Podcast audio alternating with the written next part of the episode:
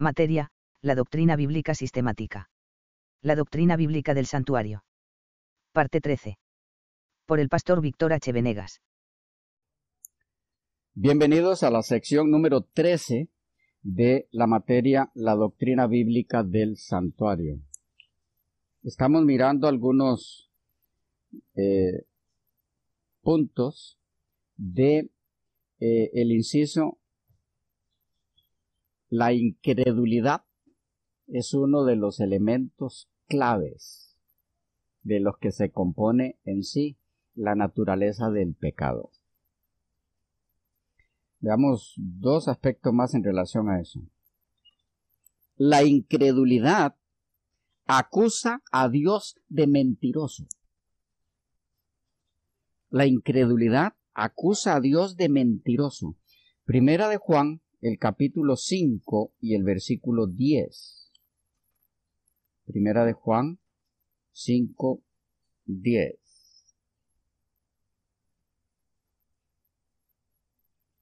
Dice,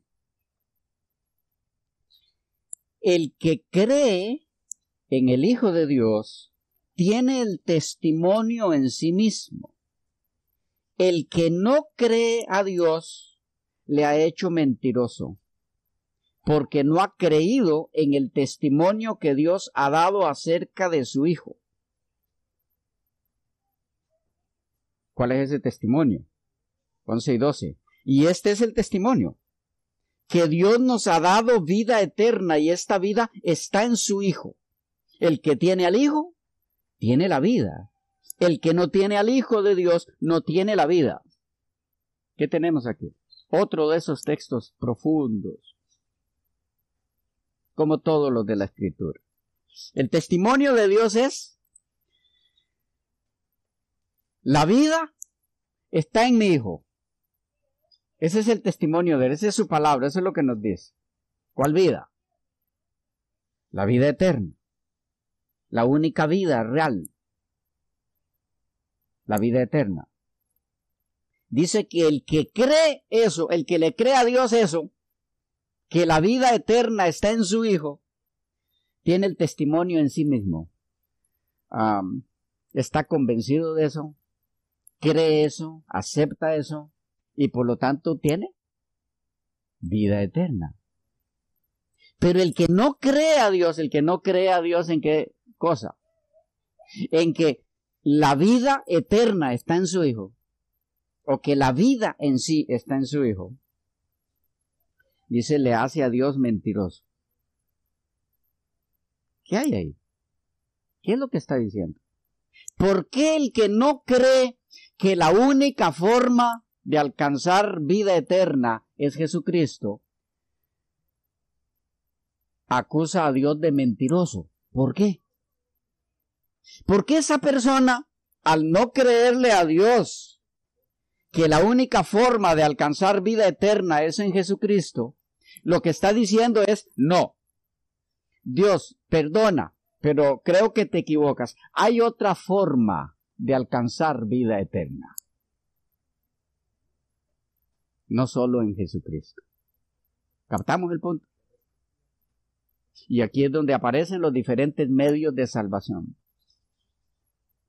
Cualquier otro medio de salvación que no sea en Cristo, en su gracia, en su muerte, en su resurrección, en su intercesión, es acusar a Dios de mentiroso.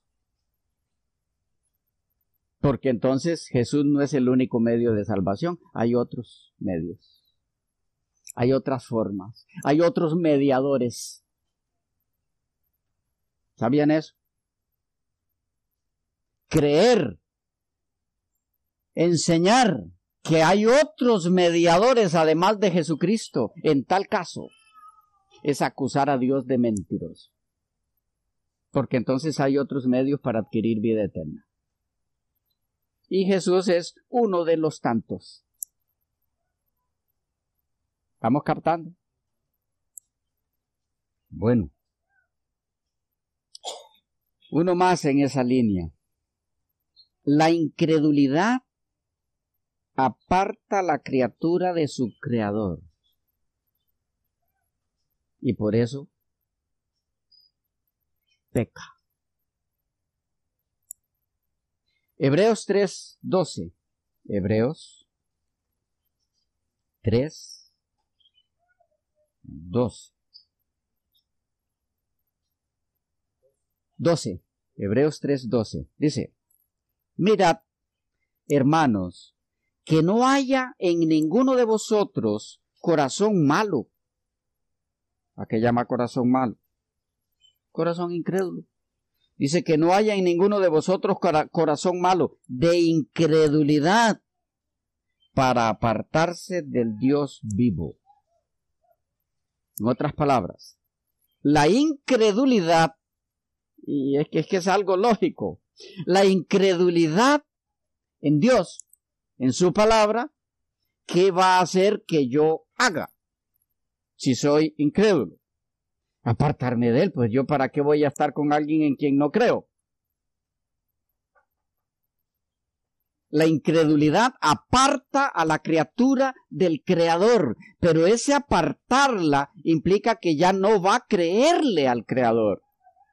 Y si no le va a creer al Creador, ¿qué va a creer? ¿En qué situación queda la criatura que no le cree al Creador?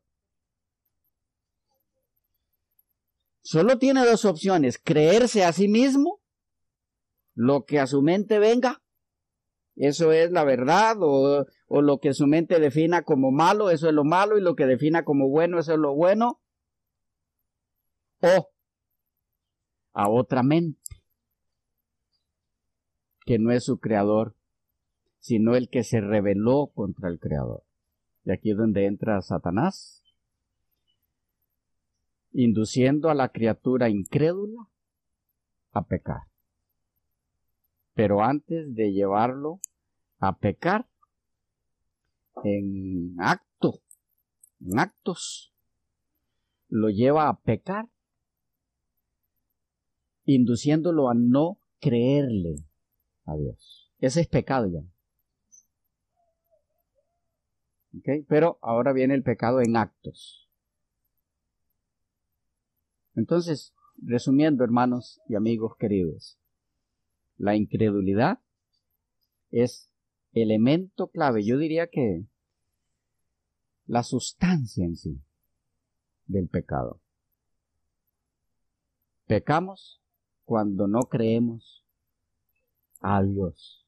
Captamos la diferencia en no creemos en Dios a no creemos a Dios.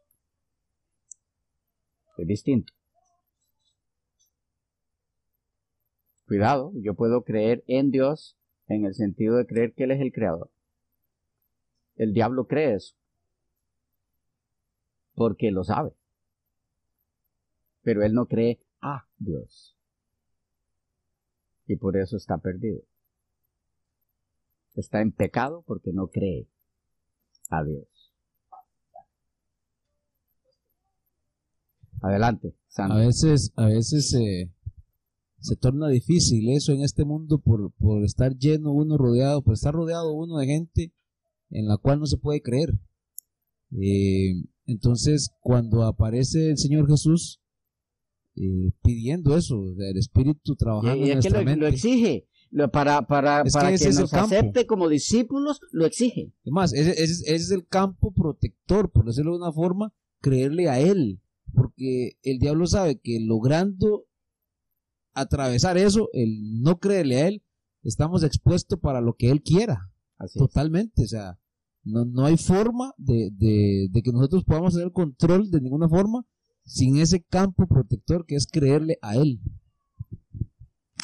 Por eso tantos textos que relacionan el creer con salvación. ¿Qué es eso la salvación? ¿Qué es salvarse? ¿De qué es que nos salvamos? de la muerte eterna. Pero no solo de eso. ¿De qué nos salva Cristo además de la muerte eterna? ¿Han pensado en eso? ¿O Cristo solo nos salva de morir eternamente? ¿Qué es, qué es eh, salvar a alguien eh, en el sentido más general? O, salvar algo, no solo a alguien. evitarle alguna situación negativa. ¿Ya? Eh, yo voy caminando por allí, va a venir un aguacero, mucha agua, y alguien por ahí con una sombrilla me la prestó, me salvó de qué? De mojarme. Entonces, en el ámbito de la salvación, de la salvación que nos ofrece la Biblia ah, espiritual, nos salva Jesús solo de la muerte eterna. Cuando creemos a Él, no tenemos idea de, de qué nos salva. No es solo de la muerte eterna. Nos salva de desgracias innecesarias. Nos salva de sufrimiento innecesario. Innecesario. Y nos permite solo aquel que Él maneja en su providencia para salvarnos. ¿Ok? Nos salva de problemas innecesarios.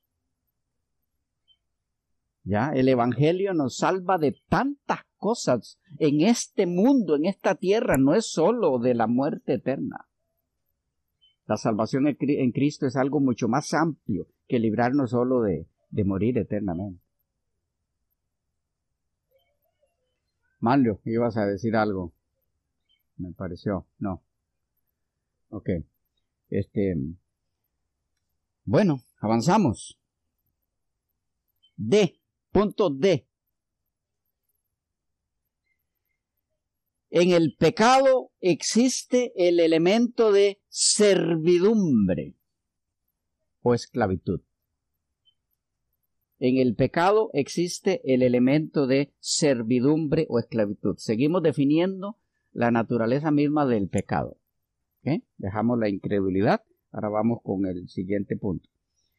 En el pecado existe el elemento de servidumbre, esclavitud. Algunos textos que nos orientan en esto. Romanos 6. Romanos 6, 15 al 17. Romanos 6, 15 al 17 dicen. ¿Qué pues? ¿Pecaremos porque no estamos bajo la ley, sino bajo la gracia? En ninguna manera. Ah, no vamos a entrar aquí en el tema de la ley y la gracia. Em, de paso, me muero de las ganas de grabar un video de la ley y la gracia. Es tan importante, pero hemos dedicado tiempo a otros temas y a su momento haremos eso. Dice, ¿no sabéis que si os sometéis a alguien como esclavos para, para obedecerle, sois esclavos de aquel a quien obedecéis, sea del pecado para muerte, o sea de la obediencia para justicia? Pero gracias a Dios que aunque erais esclavos del pecado, habéis obedecido de corazón a aquella forma de doctrina a la cual fuisteis entregados. el, texto griego en verdad lo que tiene detrás aquí de en la cual fuisteis entregados o a la cual fuisteis entregados, la doctrina es en la cual fuisteis moldeados. ¿Ya? O sea, eh, no es el punto ahora, pero pienso que es importante recalcarlo. Eh, cuando dice aquí que cuando dejamos ya de ser esclavos de Satanás y pasamos a ser siervos de Cristo, eso es a través de haber sido metidos en el molde de su doctrina. Por eso dice, habéis obedecido de corazón aquella forma de doctrina a la cual fuisteis entregados. Eh, es decir, nuestra vida fue amoldada como una pieza de rompecabezas. ¿Ok? Allí donde iba. ¿Dónde es que iba? En la voluntad de Dios, en lo que Él define como lo que debe regir mi vida. Entonces Cristo nos toma y nos encaja exactamente allí, en esa doctrina, pero de ahí no nos podemos mover, porque si esa pieza se mueve para algún otro lado, ya no calza. Ya no calza, ahora, y ahora la figura queda con espacios ahí extraños. Eso es lo que está detrás de este texto en esa última frase. Nos amolda o nos ah, derrite en el molde de sus enseñanzas. Y de ahí no nos podemos salir porque desfiguramos la, el paisaje. Bueno, pero el punto aquí es, en el pecado existe el elemento de servidumbre, esclavitud. ¿Qué es lo que es importante que captemos aquí? El pecado, por su misma naturaleza, implica servidumbre. Ah, una servidumbre que esclaviza. ¿Ya? Eh, ¿Por qué esto es así? Porque a partir del momento en que el ser humano decidió pecar, entregó su vida en servidumbre. Antes de eso, servía a un señor. ¿De acuerdo? Pero a partir del momento en que pecó, como cambió de señor, ahora sigue siendo siervo, pero ahora de otro señor, del señor malo, del enemigo, de Satanás. ¿Por qué es importante entender esto, hermanos queridos? Porque tenemos tanto tiempo, tantos años, tantos siglos de vivir en un ambiente de pecado en este mundo, que existe el peligro de que el mismo enemigo en su astucia, a través de miles formas, saque de nuestra mente el concepto que mientras practiquemos el pecado, somos sus siervos. Estoy comunicando el punto. Podemos llegar a experimentar aquello de la ranita que cae en una especie de pozo allí y ella eh, empieza a saltar porque el agua donde cayó era caliente y empieza a saltar y a saltar para poder salir, pero, pero no sabe cómo salir. Pero eh, de paso es lo mismo que nos sucede cuando vamos a una piscina de aguas calientes. Usted mete el pie y si lo siente muy caliente, ¿qué hace? Lo saca de inmediato la mano, pero la vuelve a meter y ahora la puede sostener un poquito más, ¿no? O si es el cuerpo que mete al chorro de agua, igual usted lo mete y lo quita de inmediato porque si no se quema. Pero la segunda vez aguanta un poquito más, la tercera aguanta un poquito más hasta que usted se quedó ahí. ¿Ya? Eh, igual con la ranita que hablábamos, llegó un momento en que tanto brincó que cada vez que caía, ella estaba más adaptada a ese a esa temperatura hasta que quedó allí y murió. Murió quemada sin darse cuenta, porque se adaptó a esa temperatura.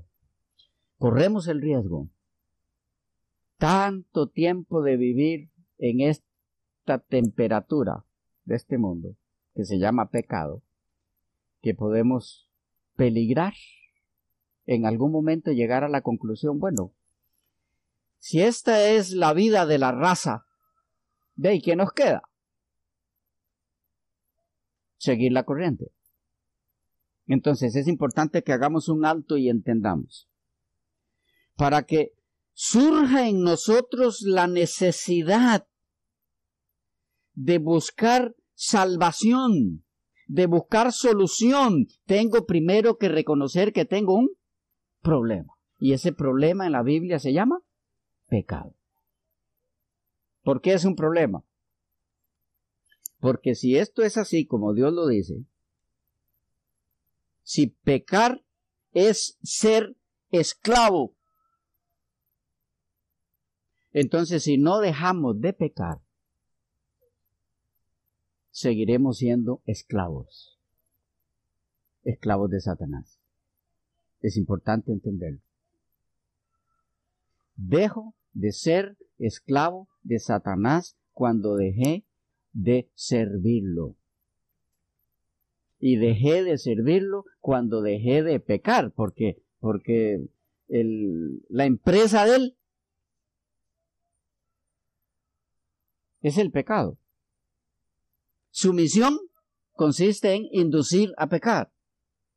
Dejo de ser siervo de él cuando dejé de pecar por el poder de Cristo obrando en mi vida, dirigiendo mi vida, por haber cambiado de Señor.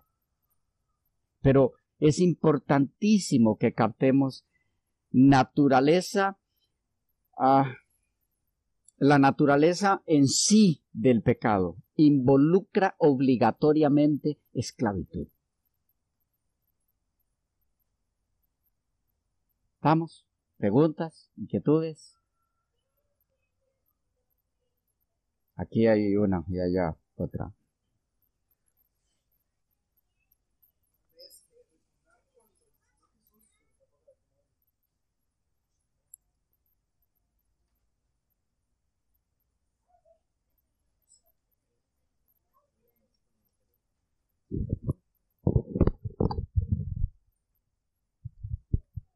Hermano, tal vez recordar cuando el Señor Jesús dijo, ninguno puede servir a dos señores. Eh, qué interesante que algunos en, en su falso concepto, eh, no, yo no le sirvo ni al uno ni al otro, eh, yo me gobierno solo. ya esa condición es estar esclavizado. Estar... y de paso, Noten que el texto que está mencionando el hermano Nixon, en ese texto el Señor no dijo, nadie debe servir a dos señores. No deben servir a dos señores, ¿no? ¿Qué dice? No se puede. No se puede, o sea, no, no es posible, eso no puede darse. Usted no puede servir, yo no puedo servir a dos señores en el contexto de la de Cristo y Satanás. No se puede, es imposible. En el momento en que sirvo a uno, ya dejé de servir al otro. Pero entonces aquí surge la pregunta, bueno, pero si en una cosa sirvo a uno y en otra al otro, a ver. ¿Captamos la pregunta? Jesús dijo, no se puede. Y si Él dijo, no se puede, no se puede. En eso estamos claros, ya lo aprendimos en lo primero. Estaríamos diciendo que sí se puede. Y estaríamos haciéndolo mentiroso.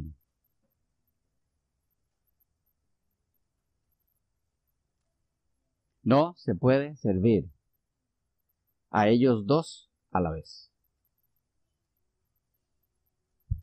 Eh, me gustaría tal vez conversar un poquito en relación al ejemplo que usted dio con la adaptabilidad. Esa adaptabilidad pareciera ser algo natural del ser humano, eh, pero no sé hasta dónde tan natural en relación con lo malo, que tal vez al principio es incómodo hacer algo malo, eh, pero conforme se va practicando llega a ser algo tan, tan fácil en la vida de la persona que llega un punto en el que ya no es malo para la persona, ¿ya? Es un estilo de vida y, ya no se ve tan mal como se veía al principio. Esta adaptabilidad, si es natural en el ser humano, eh, entonces cuando esa persona se topa con el Señor Jesús y tiene que adaptar su vida a totalmente lo contrario como era antes, también se da este proceso de adaptabilidad de forma natural, de que sí, es cierto. Eh, usted mencionaba de, de, ponerse en el chorro de, agua caliente, que me llamó la atención algo. De, de yo estar adaptándome a esa temperatura, no me quemo en el momento que yo me pongo en el chorro debajo. Entonces quiere decir que la primera yo no me voy a quemar tampoco, sino que siento, hay una sensación de, peligro. Sí, pero que no me voy a quemar. Aparte. Porque, porque si me hubiera quemado, si me, si me fuese a quemar en la primera, me quemo cuando ya me adapté también. Pero esa adaptabilidad funciona también del lado bueno, porque del lado malo ya, ya hemos, hemos visto que, sí funciona, porque el que, hace una cosa mala y le gustó y, y aunque, aunque hay incomodidad, la sigue haciendo, la sigue haciendo, la sigue haciendo, llega un punto en el que ya es parte de su vida y más bien es una delicia hacerlo. Es una pregunta muy importante y para captar la respuesta a eso necesitamos recordar que para que esa a lo bueno, porque no estamos acostumbrados a en nuestra vida de pecado, antes de conocer al Señor, estamos acostumbrados al pecado. Ese es nuestro charco. Ah, charco decimos en Costa Rica ah, al agua sucia en la que nos movemos, en el pecado. No sé en otros lugares cómo se dice. Pero em, a eso estamos adaptados, acostumbrados. A eso le hemos tomado el gusto al pecado. Cuando nos encontramos con el Señor, el camino que nos presenta, el camino limpio de pureza, de vida santa. Ahora, ¿cómo adaptarnos a eso? No va a ser natural, nunca, pero se vuelve natural. ¿En qué sentido? Es que nuestro Dios es tan maravilloso. Él, sabiendo eso, ¿qué no sabe Él? lo sabe todo, él sabiendo que eso se iba a dar. Entonces, desde que el pecado inició en la raza humana, él hizo una promesa.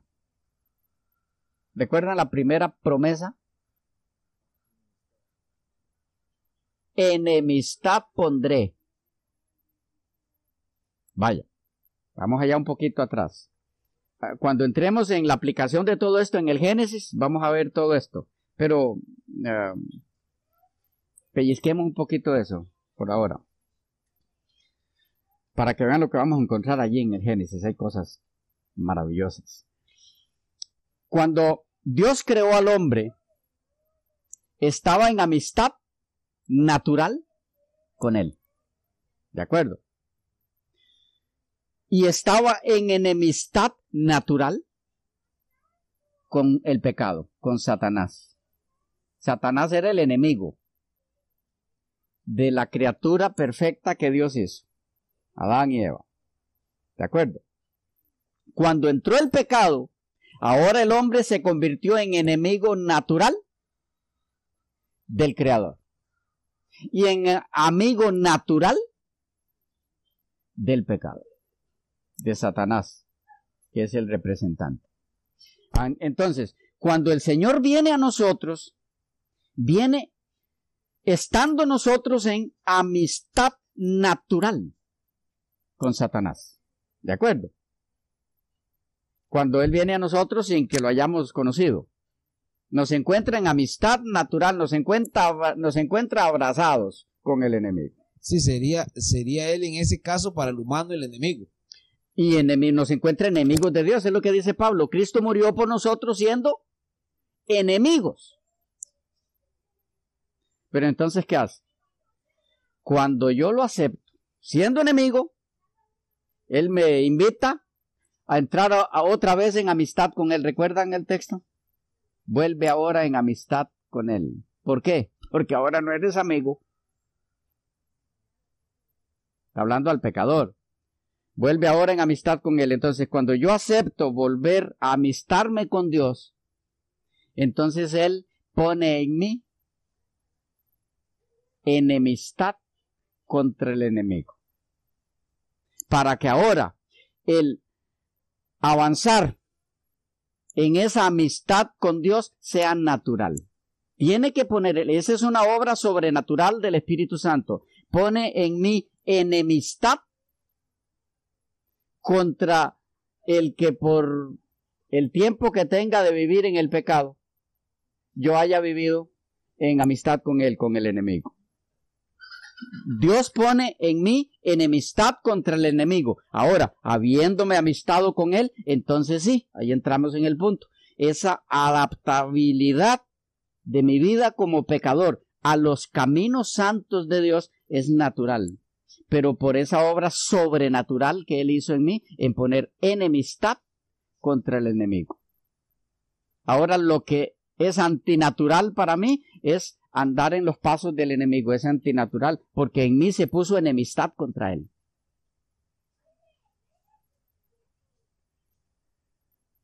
La pregunta, bueno, y si, habiendo tenido ya tiempo de andar en los caminos del Señor, me es natural los pasos del enemigo?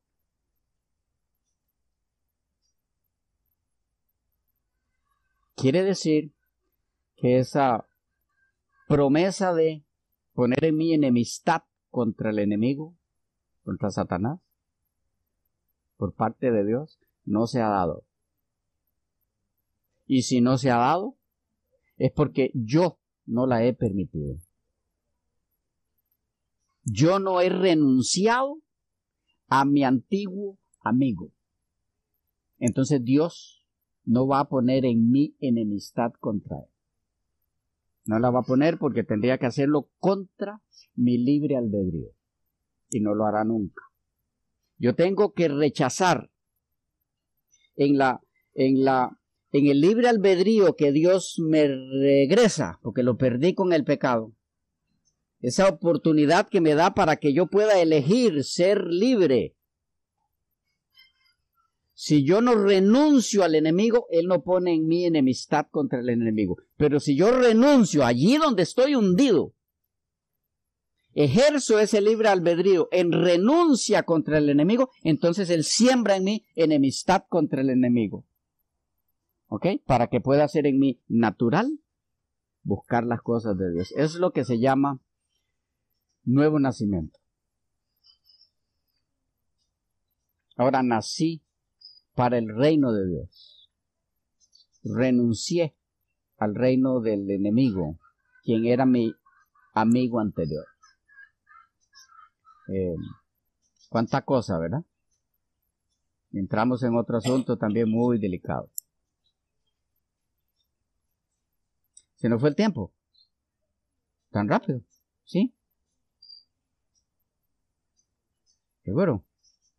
Bueno, entonces quedamos por aquí. Nos vemos en la próxima, si Dios quiere.